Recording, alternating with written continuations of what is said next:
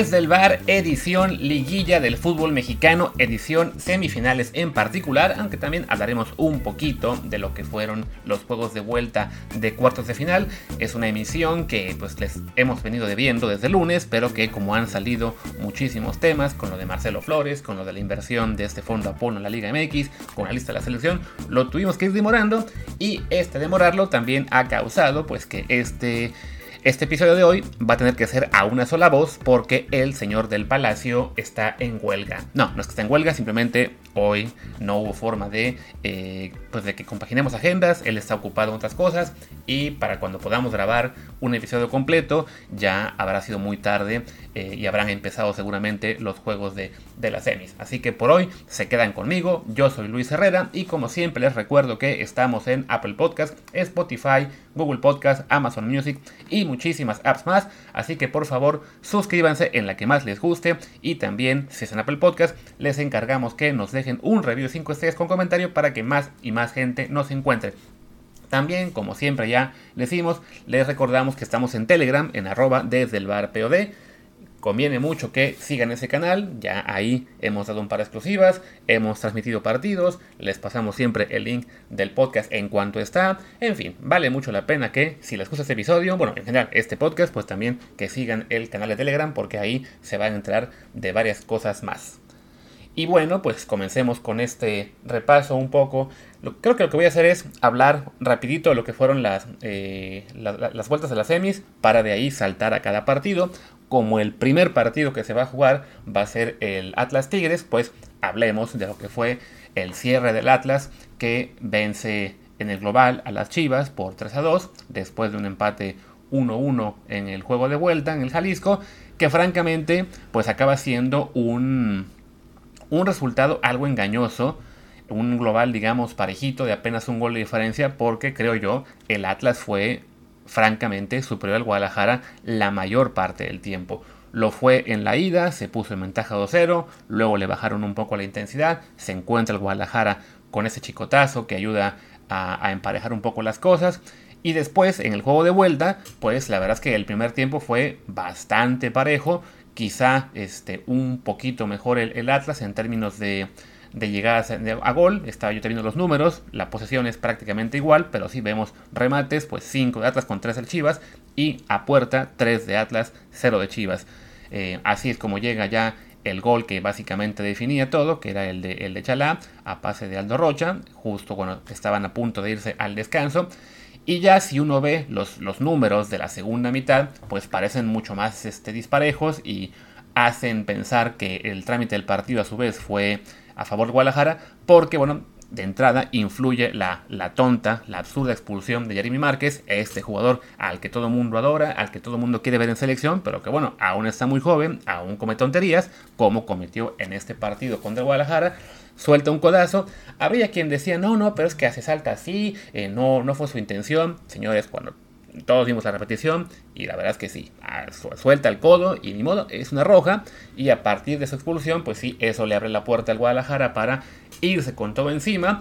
Estoy viendo ahora mismo que en solo el segundo tiempo tuvo 16 remates, pero de ellos solamente 4 fueron a puerta y el único que pues que llegó a destino fue el de Macías, una muy buena media vuelta, ya prácticamente en tiempo de comprensión, si no me equivoco, o o faltando, sí, en el 89, entonces en ese momento ya, ya era pues básicamente tarde, ¿no? Porque el Guadalajara no le bastaba empatar en el global, tenía que este, marcar aún dos goles más después de ese Macías, entonces pues realmente lo que fue el pase de Atlas no, no estuvo en gran duda, ¿no? Sin embargo, bueno, pues ya la baja de, de Jeremy Márquez para el, para el partido de ida ante Tigres es una más, se suma a lo que fue la marcha de, Jairo Torres que se fue a la MLS con el Chicago Fire, entonces pues ya, ya hablamos de dos jugadores importantes para el Atlas que no estarán en la ida, lo cual pues sí le debilitan en lo que será la defensa del título ante, ante el cuadro regiomontano. Y bueno, hablemos ahora de lo que fue el, pase de, Tigres. Habíamos hablado en la previa Martín y yo de que era un duelo pues ya que parecía muy encaminado, con unos Tigres que habían eh, dominado francamente a placer el primer tiempo de la ida y ya este y ya con la expulsión del Diente López se había emparejado un poco la cosa, pero de todos modos pues habían sacado ventaja de 1-0, pues, sabían que bueno que eso les daba realmente pues gol y medio de ventaja. Cruz Azul tenía que ganar por dos para, para avanzar y por calidad de plantel, por estar en Monterrey, bueno, San Carlos de los Garza, para quien sea muy, eh, muy fijado con eso, pero bueno, por estar en, en, casa, Tigres debía ser el amplio favorito. Y pues como que Javier Aquino nos escuchó y dijo, pues no, yo creo que no me gusta lo que, lo que dijeron y voy a hacerlos quedar mal, porque Javier Aquino se empeñó en hacernos... Eh, y, y, poner a Tigres, digamos, en una situación muy complicada, ¿no? De entrada, bueno, el, el, gol del partido, el que fue a la posta, el único, cae al minuto 19 tras un error de Aquino que eh, roba el balón eh, muy cerca de lo que es su zona de tiro de esquina y en lugar de despejar rápidamente o ponerse un poco más vivo en la salida, pues lo pierde ante Santi Jiménez y en el rebote le cae a Tabó que marca un gol pues, insisto, es un poco de, casualidad. No, no, es que, no es que ahí Cruz haya generado una jugada de mucho peligro. Simplemente, pues sí, aquí no se confía. El, cuando por fin quiso despejar, el, Santi Jiménez estaba ahí encima el, rebote cae en Tabón y cae el gol. Y bueno, de todos modos, eso no era suficiente aún para que Cruz estuviera en ventaja en cuanto a la serie, pero ya se empataba el global a un 1 a 1. Y después eso Tigres de todos modos conservó un poco lo que sería el control del partido, eh, tuvo más llegadas a puerta, tuvo más ataques peligrosos, esos que marcan aquí en las estadísticas. En general parecía tenerlo todo controlado. O sea, se veía más cerca el, el 1-1 en el partido para Tigres que el 0-2 y Javier Aquino de nuevo dijo, ah, pues no, no me gusta. Como dijeron Luis y Martín que vamos a ganar fácil, pues los quiero hacer ver mal. Y se hace expulsar ya en el tiempo de compensación eh, por, al dejar una plancha, eh, la, típica de que, ay, me resbalé, no quería yo pegarle, pero pues se me fue el pie con todo el, con los tachones hacia la, pierna del otro, y, qué pena, pero no, no era roja, maldito bar, pues que creen que, que sí era roja, y se va expulsado Aquino al previo al medio tiempo. Y bueno, se queda Tigres con 10 otra vez, en este caso para todo el segundo tiempo.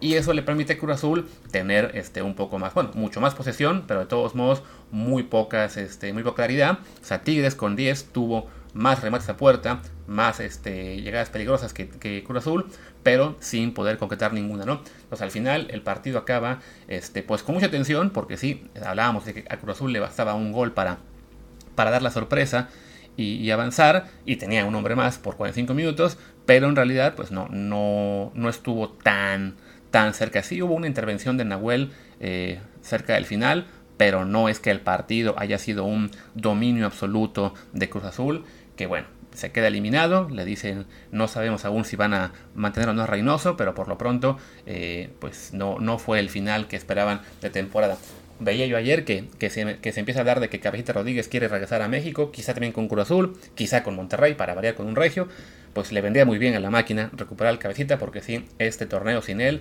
eh, su ataque se ha visto muy muy chato, eh, de lo poco bueno, pues lo que fue ya el resurgimiento de Sebastián Jurado, que está jugando a muy buen nivel y que fue un poco lo que permitió que, que Cruz Azul siguiera con vida más tiempo, pero eh, pues francamente esta máquina no no caminó tan bien en estas últimas semanas, ¿no? Sobre todo desde que se lesionó Charlie Rodríguez. Pero bueno, me, enfoco en Tigres, que es el que avanzó. Decía yo también al final del partido, pues que fue por mucho la, la serie desde cuarta final más decepcionante, y creo que sí, o sea, hablamos de una serie que acabó a fin de, o en el global apenas 1-1, mientras las demás fueron que 3-2, 5-4, 4-2, o sea, hubo goles, hubo emociones, hubo remontadas, y en el caso de Tigres, pues avanzan con el empate global, que a mí no me gusta nada ese criterio, independientemente de a quién beneficie hoy o mañana. O sea, hoy fue a Tigres, mañana puede ser al Pachuca, eh, en otro torneo puede ser al América o a los Pumas. Me da igual, simplemente no me gusta ese criterio de desempate.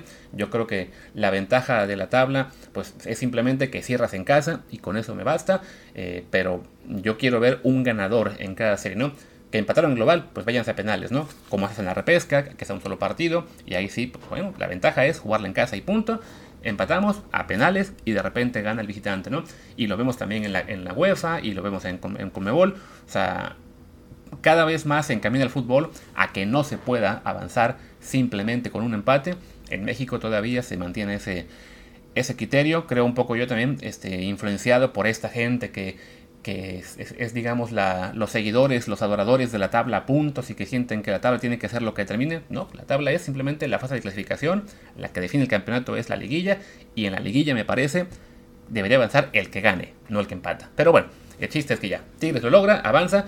Eh, ah, comentaba esto de que me pareció la serie más decepcionante porque luego, luego salieron los, los, los, los, aficionados sentiditos de, pero ¿cómo que fue la más decepcionante? Si fue la única que se fue con el empate global, fue una gran emoción. A ver, sí, estuvo parejo al final, hubo drama, pero el juego, el nivel de fútbol, eh, los goles, la, la calidad que vimos en el campo, pues sí fue la más decepcionante, así de simple, ¿no?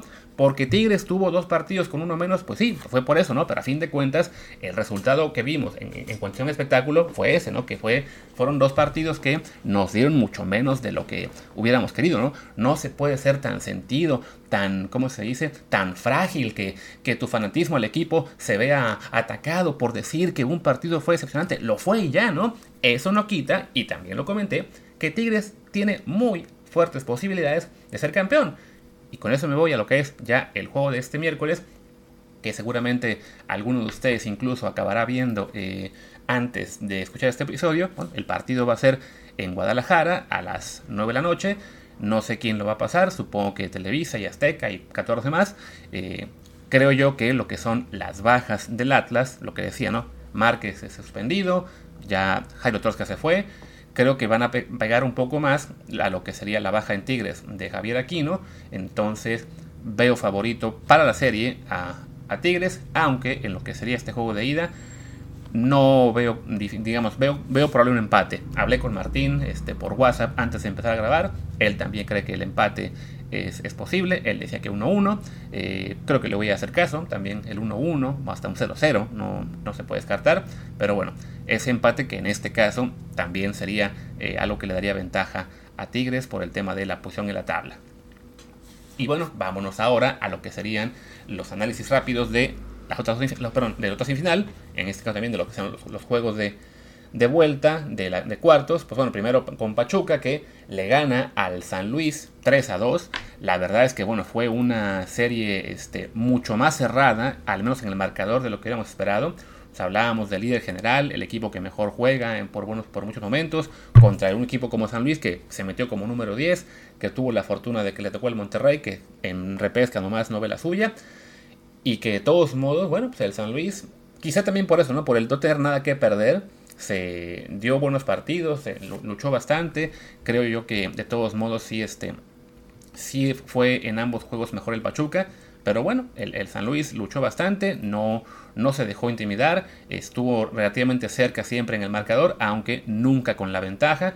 O sea, anotaba Pachuca el 1-0 por Conuto de Ibáñez, pues muy pronto empataba el San Luis con Conuto de Chávez, pero de todos modos, bueno, esto no, le faltaba un gol, ¿no? Marcaba Cabral el segundo, bueno, pues en la, en la compensación mete Hernández el 2 2, pero luego, luego aparece Ibáñez ya muy avanzada la compensación para el 3 2. Entonces, más allá de que el global fuera 5 a 4, eh, la verdad es que San Luis nunca estuvo en posibilidad real, o al menos eh, en lo que sería en algún punto específico de la serie en ventaja para decir, este, ah, pues puede haber sorpresa, no. Simplemente se acercaba, daba lata, se ponían a un gol de, de, la remontada, pero bueno, Pachuca siempre estaba ahí en control y creo que es definitivamente un, un equipo que avanza merecidamente a la, a la siguiente ronda, ¿no? Incluso el Pocho Guzmán se dio el lujo de fallar un penal, o sea, creo que el 5-4 nos puede, digamos, eh, si acaso, pues hacer preocupar un poco por el Pachuca eh, en, cuanto que defensivamente se vio algo frágil, ¿no? O sea, es un equipo que en temporada regular había sido muy bueno a la defensiva, me parece incluso que fue la, mejor defensiva del torneo, lo voy a checar si, me permite la, página de la liga, lo revisaré en los próximos segundos, solo que la página de la liga es un desastre y no, no muestra bien mm, las tablas que uno quisiera ver,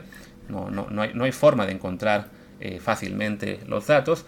Eh, no, no hay forma, es, es, una locura. La, la, página de la liga es realmente un, un, desastre. Creo que ya, ok, ya lo encontré, vale. En goles en contra de Pachuca, 15 en todo el torneo, los mismos que Atlas. Entonces sí, fue el equipo menos goleado, además marcando mucho más que el Atlas, que también fue la, mejor ofensiva.